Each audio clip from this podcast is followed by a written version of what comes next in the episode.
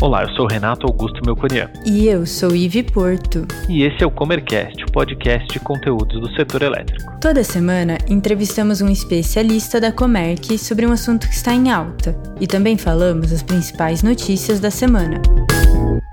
Você sabe o que é a medida provisória 998 de 2020, que prevê mecanismos para reduzir o impacto tarifário nas distribuidoras do Norte? Nesse episódio, José Neto, gerente comercial de Manaus, nos explicará as propostas da MP 998 e qual o impacto delas na região Norte.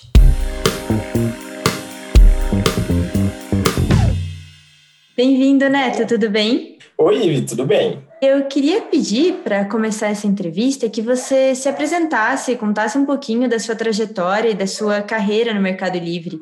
Eu sou José Neto, né? Eu nasci no Rio Grande do Norte, sou engenheiro eletricista formado pela Universidade Federal do Rio Grande do Norte e trabalhei por muitos anos no Polo Industrial de Manaus, né? Por volta de uns 13 anos. E aí, em um determinado momento da minha carreira, coincidentemente, foi quando Manaus tinha sido interligada ao Sistema Interligado Nacional e essa indústria na qual eu trabalhava, ela decidiu realizar a migração para o mercado livre de energia. E eu fui o responsável por essa migração. E aí foi onde eu tive o contato assim direto com o setor e me apaixonei. Adorei muito esse tema e aí eu decidi fazer a minha migração para o mercado, né? No caso, mudei completamente de carreira. Eu já estou nesse esse ambiente aí já quase quatro anos. E hoje eu sou gerente da Comerc Energia, e o é, gerente comercial, no caso, e sou responsável pelo nosso escritório em Manaus. Né? Esse escritório ele cuida de toda a região norte, e lá realizamos desde prospecção de novos negócios, como um atendimento da nossa carteira de clientes, né? toda operação local, e a gente aposta muito na região, né? contratamos mão de obra local e temos esse propósito de realmente transformar o mercado de energia na região norte. Legal, Neto. E acho que é legal saber que você tem bem essa visão do consumidor, porque foi assim que você conheceu o mercado, né? Ou assim que você se envolveu mais nesse mercado. Então, acho que isso vai ser bem legal para a nossa conversa de hoje. E como que é o mercado de energia, então, na região norte? Então, o mercado de energia da região norte está em plena expansão, né? não só no ambiente regulado com energia solar e geração distribuída, mas principalmente no mercado livre, né? no ambiente de contratação livre. Muitas migrações estão acontecendo, né? e cada vez mais os consumidores vêm conhecendo o mercado livre de energia e sabem que essa é uma outra oportunidade para redução de custos, sustentabilidade e de previsibilidade orçamentária também.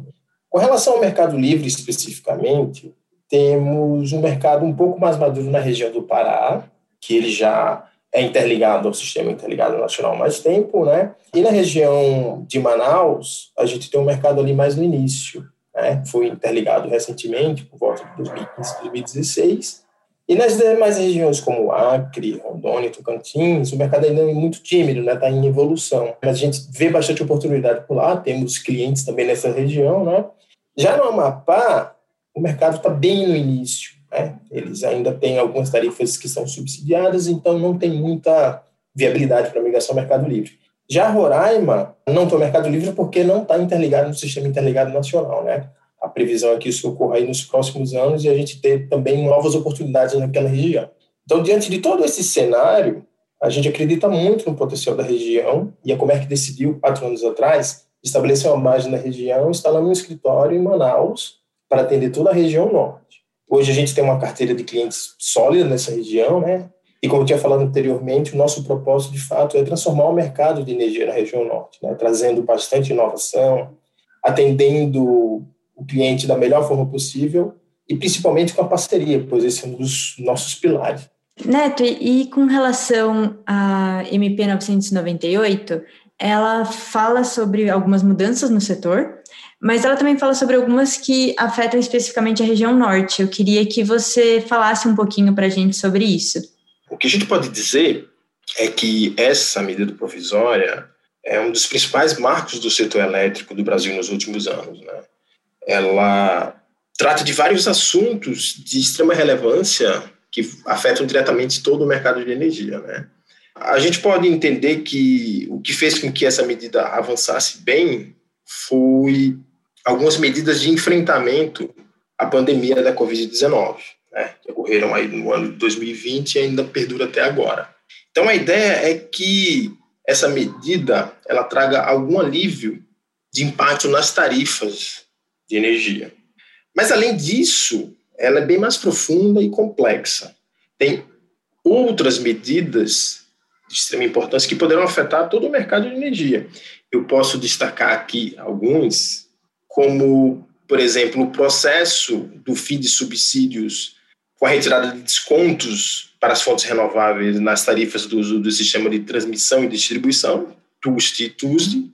Esses subsídios eles são bancados pela conta de luz por meio da CDE, que é a Conta de Desenvolvimento Energético. Além disso tudo, a gente tem um aumento dos custos com a conta de consumo de combustíveis para o sistema isolado, mais especificamente os da região norte. A MP ela também traz um movimento bem interessante para o mercado livre. Na verdade, é, isso que eu vou falar agora já estava previsto ah, numa resolução normativa chamada 545 de 2013, só que agora torna lei. Agora, os consumidores livres e especiais, em caso de desligamentos na Câmara de Comercialização de Energia por algum descumprimento de obrigação, eles podem ter o seu consumo a sua ligação direta com a distribuidora cortada. Então, isso, de certa forma, traz uma segurança regulatória e jurídica para todos esses agentes dentro do mercado livre de energia.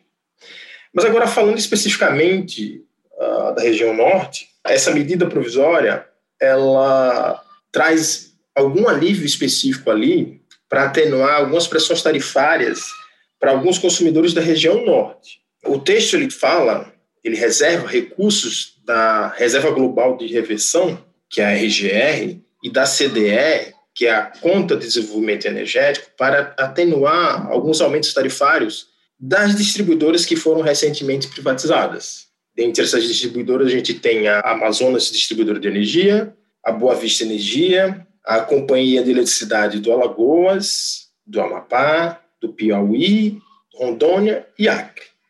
Dentre tudo isso, é, eu posso resumir algumas propostas para redução do impacto tarifário e quais são as reduções percentuais previstas dentre essas medidas que estão sendo propostas. A primeira eu posso destacar que é a não cobrança do empréstimo da Reserva Global de Reversão. Esses valores estão ali na casa de 6,7 bilhões de reais, já é um alívio grande para essas distribuidoras.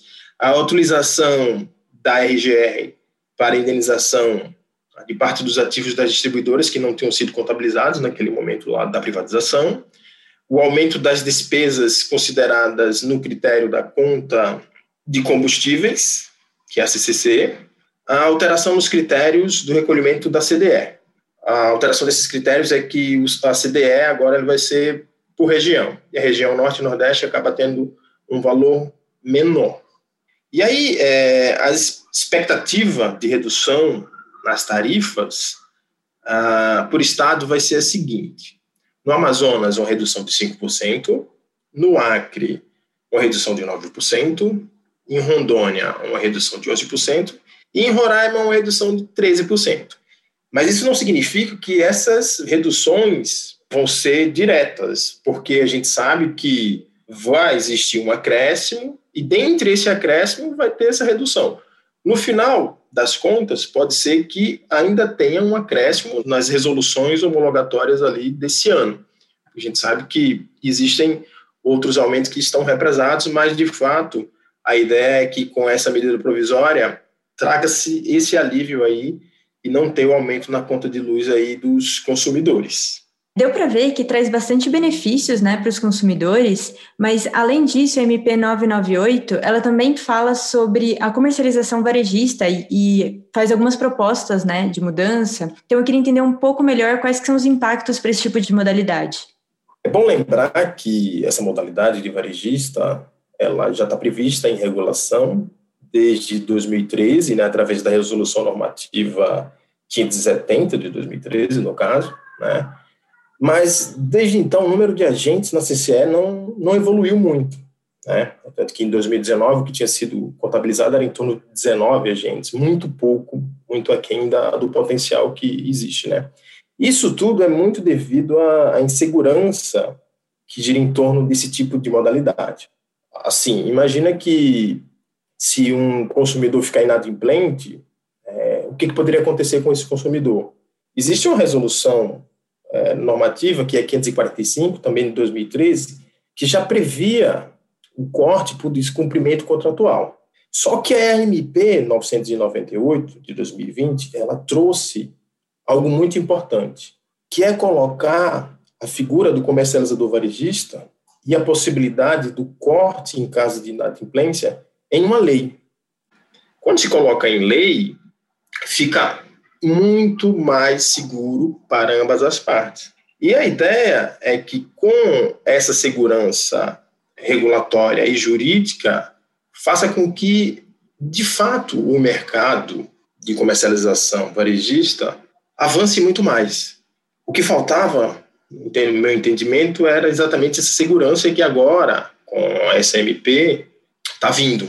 Né? Então, fica muito mais interessante. Então, basicamente, as principais mudanças uh, para a comercialização varejista na MP 998 foi a possibilidade de corte por descumprimento contratual e a inclusão do comercializador varejista em lei. Legal. E para quem está ouvindo a gente saber um pouquinho mais, que perfil de consumidor que pode migrar para a modalidade de comercialização varejista e qual que é o percentual de ganho normalmente? Essa modalidade de comercialização varejista é bem similar aos consumidores, podemos dizer atacadista, né, que são os consumidores dentro do mercado livre. Para esses consumidores é preciso ter uma demanda contratada mínima de 500 kW e aí para o varejista obedece a mesma regra.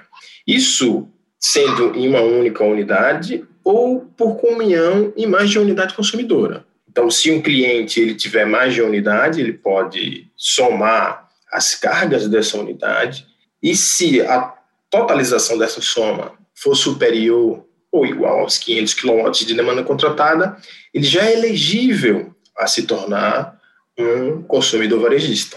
Lembrando que com a abertura de mercado, que também é outro ponto que é trazido na MP, essa demanda contratada, essa reserva de mercado, ela vai caindo ano após ano. Então, vai atingir muito mais consumidores. Então, respondendo objetivamente, qualquer consumidor de média tensão hoje que tem uma demanda contratada em uma única unidade ou em mais de uma unidade por comunhão, ele pode ser elegível para ser um consumidor varejista.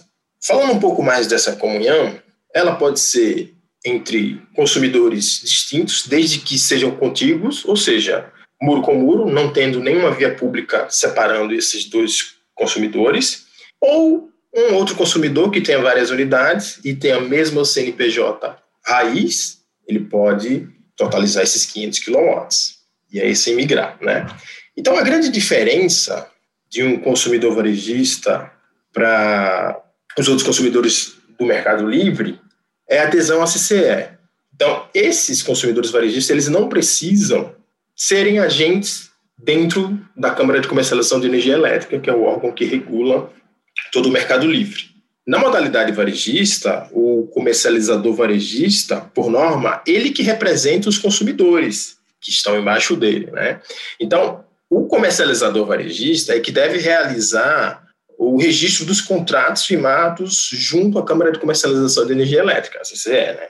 Ou seja, os direitos e obrigações dos consumidores fica sob responsabilidade desses comercializadores varejistas.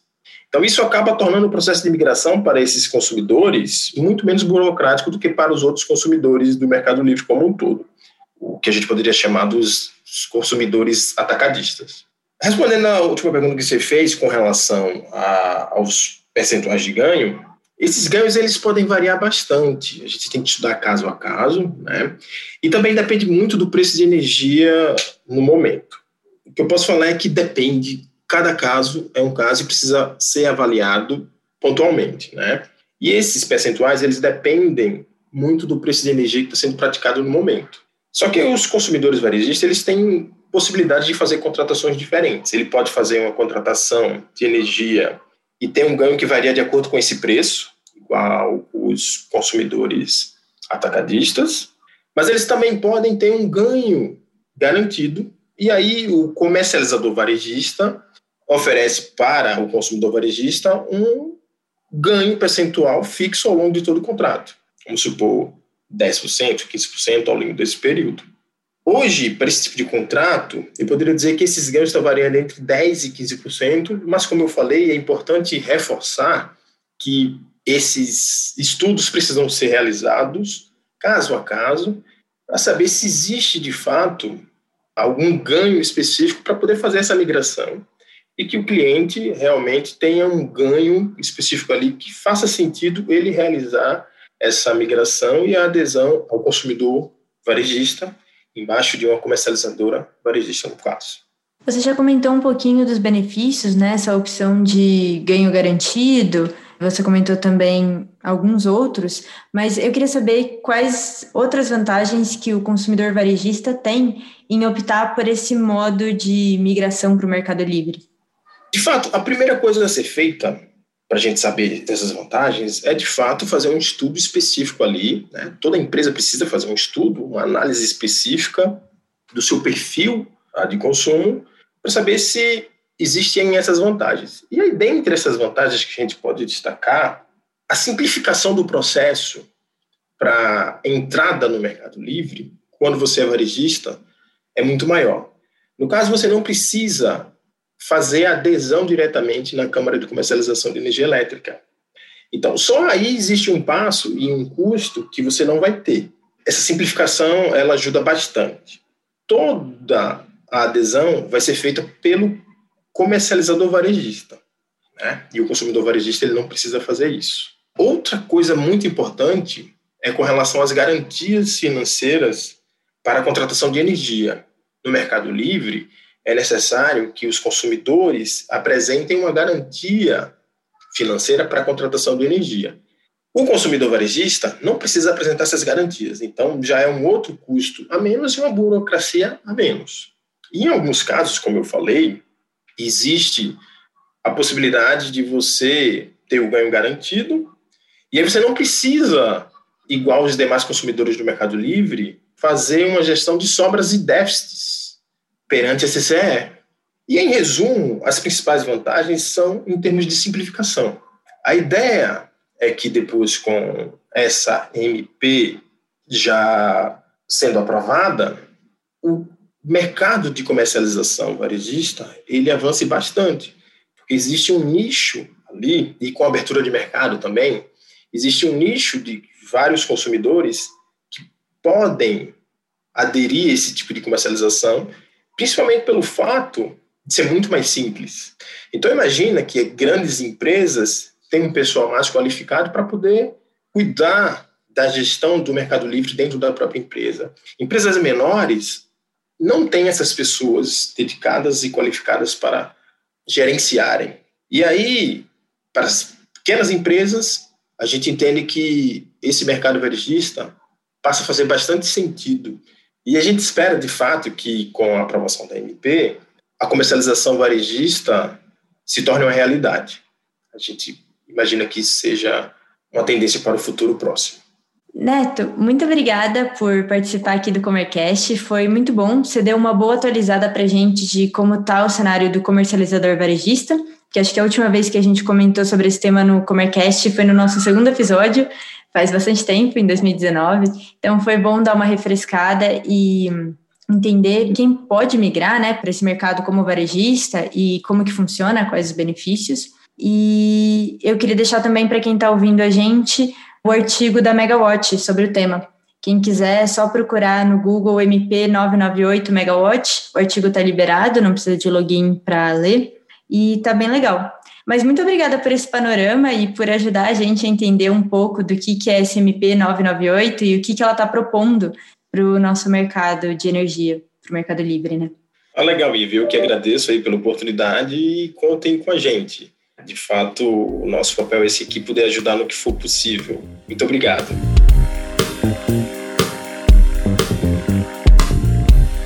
E agora vamos às principais notícias da semana. Geradores antecipam o pagamento do GSF. Geradores de energia elétrica pretendem antecipar o pagamento de seus passivos referente à judicialização do risco hidrológico, o famoso GSF, contribuindo para reduzir os cerca de 8,5 bilhões de reais travados em liquidações no mercado de curto prazo. Na liquidação das operações de novembro, realizada no início de janeiro, a ES Tietê foi a primeira a quitar os passivos, ao fazer o pagamento de 1,3 bilhão de reais.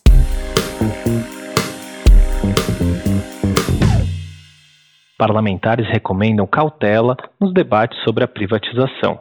Privatizações e concessões estão entre os temas considerados prioritários na mensagem lida pelo presidente Jair Bolsonaro durante a abertura dos trabalhos legislativos em 2021, nesta quarta-feira, dia 3. Um dos projetos apontados como essenciais é o que prevê a privatização da Eletrobras. A proposta permite concessão de novas outorgas para a geração de energia elétrica pelos próximos 30 anos.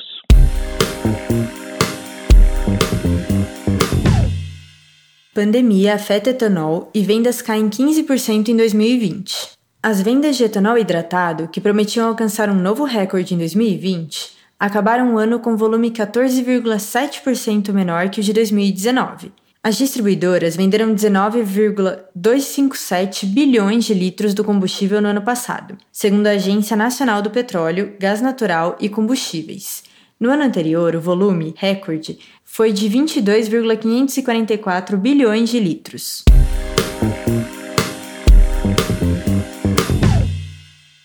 O governo decide manter usinas térmicas acionadas diante de reservatórios baixos.